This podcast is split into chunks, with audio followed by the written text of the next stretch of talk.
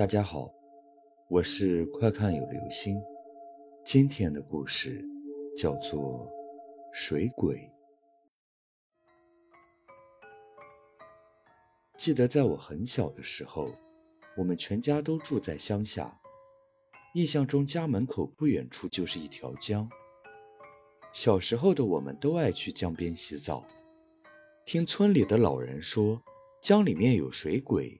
抓拉在江边洗澡的人，把人给淹死后，他们就可以投胎了。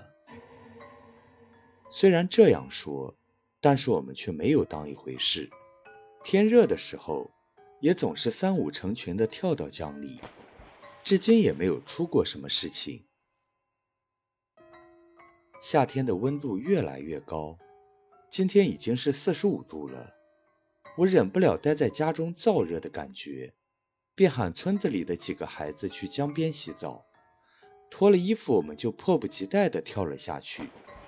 刚入水的时候，觉得非常冰冷，但是待一会儿便会习惯了。由于从小在江边出生，我们几个人都会游水，其中李维珍更是游泳的能手，村子里的一些大人也比不过他。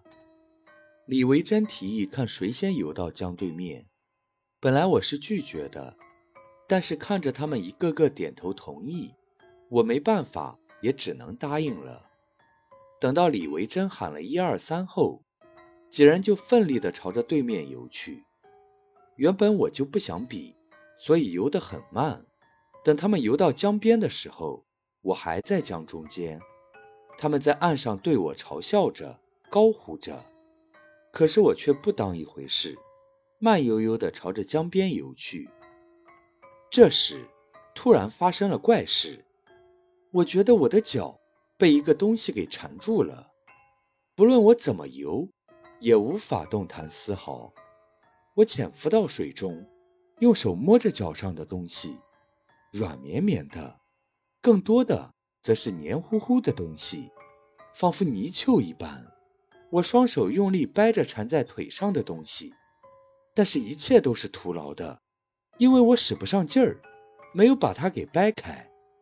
在我呼吸困难的时候，我想要探出水面换一口气，可是当我刚把头伸上去的时候，却发现自己的头刚刚露出，而自己的眼睛以及嘴巴还在水里。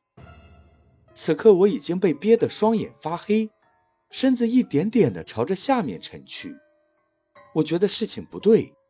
摆动着手臂，朝着岸边的李维珍摆着手，希望他们能够看到。可是随着我越沉越深，双手渐渐地消失在了水面。水中的我忍住肺部快要爆炸的感觉，潜了下去，抓着缠在脚上的东西就咬了一口。令我没想到的是，竟然松开了。我拼命地朝着水面游去。贪婪地呼吸着空气。此时，李维珍三人已经游到了我的身边，问着我刚才是怎么回事。我正准备说什么，突然觉得脚上一紧，再次沉了下去。在水中，只觉得谁拉着我的脖子移动着。我被李维珍他们往岸边拖去，来到了岸边，我脚上的那阵拉扯感还依旧存在。他们把我从水中拉了出来，发现一个面目狰狞、仿佛一只猴子样的怪物紧紧地抱着我的左腿。他们把我拉到了岸上，拿起拖鞋摔打着腿上的水鬼。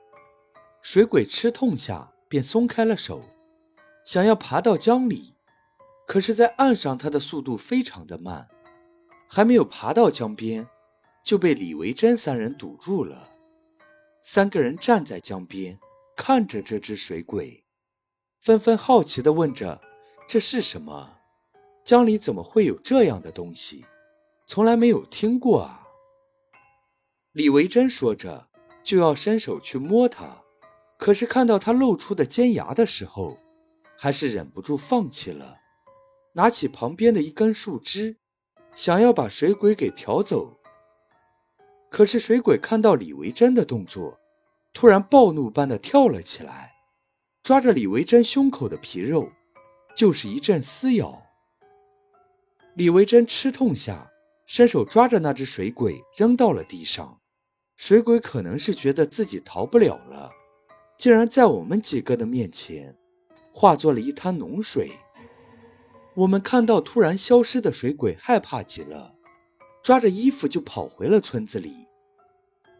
后来听村子里的老人说，经常在海边见这种怪物，叫海猴子。